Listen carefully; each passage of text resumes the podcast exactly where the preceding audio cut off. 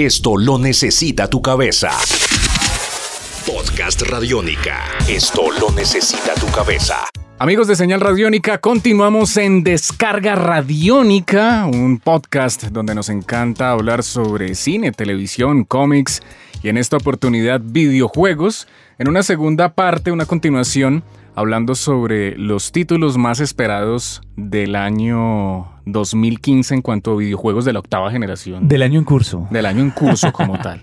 Del año en curso como tal en la octava generación de videojuegos. Esto es eh, un recorrido parcial porque hay muchos juegos, muchos títulos. Podcast Radiónica. Bueno, Diego, le cuento que mi siguiente juego es, eh, es, es algo que yo debo decir que desde que regresó en el 2013, recargado, como reboot, a mí me ha parecido la cosa más espectacular de la Tierra, porque supieron reinventar a un héroe, una, en este caso una heroína de los videojuegos que había tenido una serie, un éxito muy importante eh, para la época del PlayStation.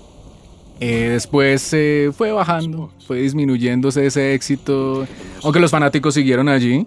Y pues este año está anunciado desde hace un buen tiempo que viene una nueva entrega conocida como Rise of the Tomb Raider.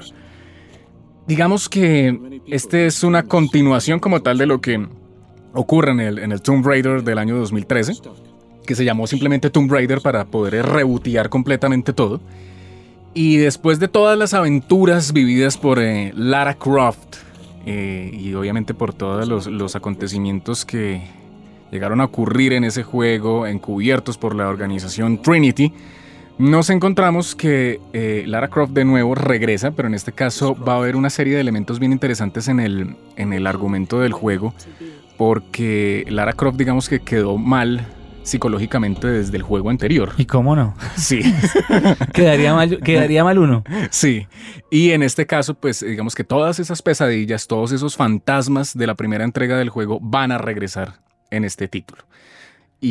Que, fue algo muy, muy, muy fuerte de esta nueva entrega de Tomb Raider. Primero que es muy cruda, que es muy dura, tuvo muchas críticas al respecto, pero que además volvió al personaje dramáticamente más complejo. Recordemos que, que, Tomb Raider, más allá de las aventuras que nos brindaron en muchas generaciones desde PlayStation 1, pues eh, eh, la historia no era tan compleja, no había un desarrollo de personaje tan profundo como el que se plantearon con esto que quedó muy bien logrado además. Y en este caso encontramos ya una mujer que tiene que enfrentarse precisamente al clima, a las adversidades, a las dificultades. Supervivencia. Sí, supervivencia en todo el sentido de la palabra. Pero en este caso van a haber otras cosas como por ejemplo van a haber elementos eh, de cambio climático en el juego, que por ejemplo si usted va a cazar un, lobo por la noche eh, es diferente a cazarlo de día. Y, Creo que te puede ir yendo muy mal. Sí, exactamente. Entonces ese tipo de cosas van a, van a hacer el juego un poco más interesante, mucho más... Em, más eh, enfocado a, la naturaleza.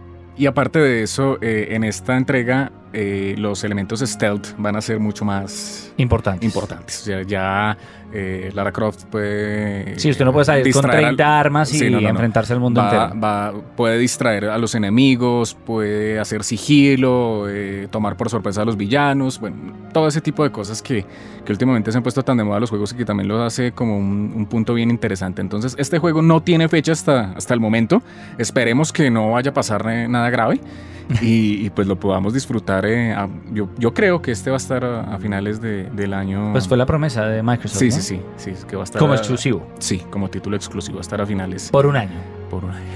Ese sí también le digo por un año exclusivo, porque después la exclusividad termina. Cambia, claro, empieza a ser parte de, de, de otras plataformas. Esto es Podcast Radiónica. Vamos con el siguiente juego, el tercer juego mío. Si ustedes quieren revisar los tres primeros juegos que, que, que les hacemos review o que esperamos en este 2015, pueden eh, escuchar el otro podcast en Descarga Radiónica que encuentran aquí mismo y si quieren participar, aportar, pueden participar en la conversación en la sección de comentarios.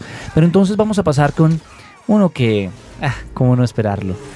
Star Wars Battlefront, la entrega de la serie Battlefront para la Guerra de las Galaxias, vuelve a llevarnos a combates masivos con un universo increíble. Un video de presentación hace más de un año que nos dejó a todos con la boca abierta mm, donde el grupo de desarrolladores de DICE, recordados y reconocidos por su motor gráfico Frostbite, diseñado para Battlefield, pues nos llevó a un mundo completamente reconstruido de Star Wars, inspirado en las películas, apegado a los guiones, apegado a un universo con una fidelidad alucinante y sorprendente, Iván, y que nos tiene muy contentos. Un juego que va a llegar a PlayStation 4, a Xbox One y a computador. El género será de acción y shooter dentro de ciencia ficción.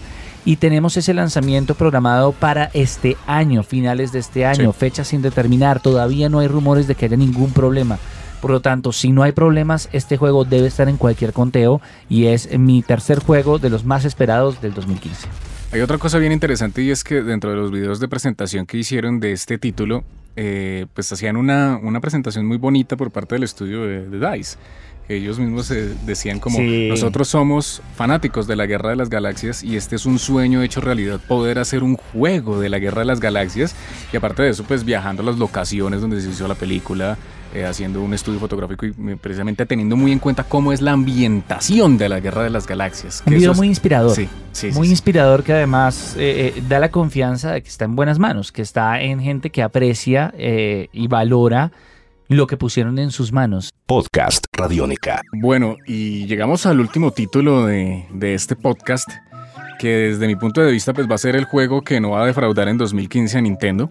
Lo digo por lo siguiente, es que Nintendo pues ya corrió dos juegos que fueron, eh, bueno, corrió uno, pero con eso yo creo que también corrió el otro.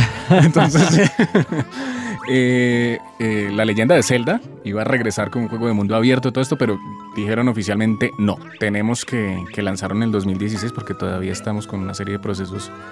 Entonces el juego que viene en camino, le debo decir algo y es que me trae mucha nostalgia, muchos recuerdos muy bonitos, sobre todo de aquella época en 1997 con el Nintendo 64 y el Yoshi's Story. Y esta es la nueva entrega de Yoshi después de Uh. de UPA. De hace muchos años, conocido como Yoshi's Woolly World. Este es el, es el juego que, nos va a traer a las aventuras de Yoshi con un esquema muy similar de juego, muy, muy pero muy parecido, eh, pero esto recargado para octava generación de videoconsolas. El juego va a ser muy parecido, muy similar, digamos, es un juego de, de, plataformas de side-scrolling donde pues usted tiene que manejar a Yoshi, manejar a los amigos de Yoshi y todo esto, pero hay algo muy interesante y es que el, em, el estudio como tal que va a manejar este juego que se llama Good Feel, eh, hicieron una dirección de arte bien interesante porque todo el juego, las texturas del juego pareciera que fuera bordado en crochet.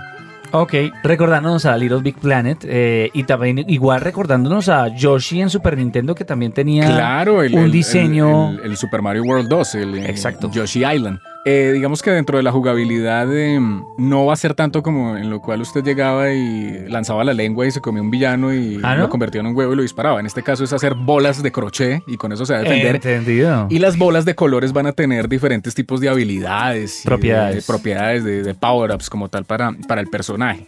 Yo pienso que el argumento va a ser muy similar al de todos estos juegos, de que ellos tienen que preservar su tierra y todos los Yoshis y todo este tipo de cosas, pero pues hasta ahora los avances que han dado el juego es una cosa impresionante porque no solamente es eh, el juego de plataformas, sino que aparte de eso, muchas cosas del entorno, dependiendo con la lana, usted los va a poder manejar con el personaje y todo se va a ir transformando.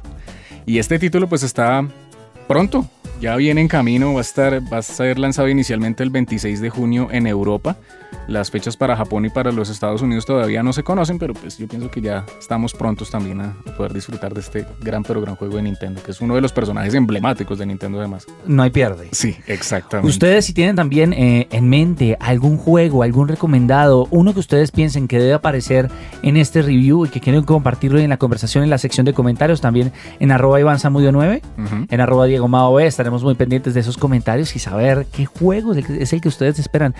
Así que pueden aportarlo a través de esta sección de comentarios y en este podcast. En Descarga Radiónica. Esto es Podcast Radiónica.